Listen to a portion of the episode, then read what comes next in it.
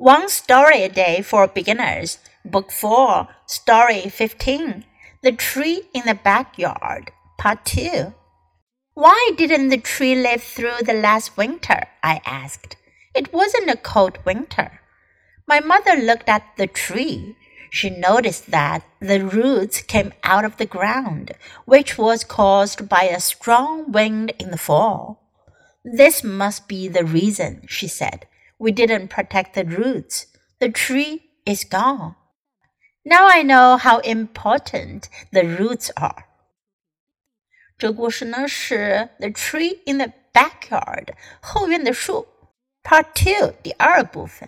Why didn't the tree live through the last winter? I asked. 我就问道，为什么这棵树去年冬天没能活下来呢？It wasn't a cold winter. 去年冬天并不冷啊。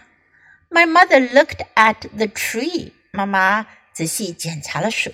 She noticed, notice，注意到，她注意到 the roots came out of the ground，根部从泥土里出来了，which was caused by a strong wind in the fall。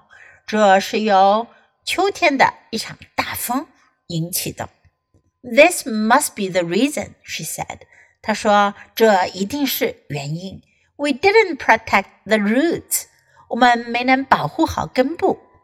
Protect 保护，the tree is gone，树死了。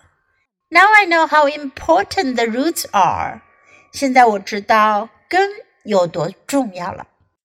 Now we all know roots are important to everything，无论对于什么来讲，根部也就是基础。”